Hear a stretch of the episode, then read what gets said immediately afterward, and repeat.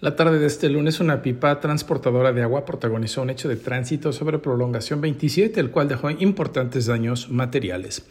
El accidente ocurrió a la altura de la colonia Fraternidad de Santiago, luego de que la pesada unidad presentara una falla en los frenos cuando iba en dirección a la colonia Lomas de Casablanca. El operador al intentar evitar una situación de riesgo, maniobró y llevó la unidad al camellón central en donde se impactó contra unos árboles y terminó su loca carrera. Por fortuna, el accidente no dejó personas lesionadas, solo daños materiales en la zona, la cual fue abanderada por elementos de la policía municipal, quienes acudieron como primeros respondientes.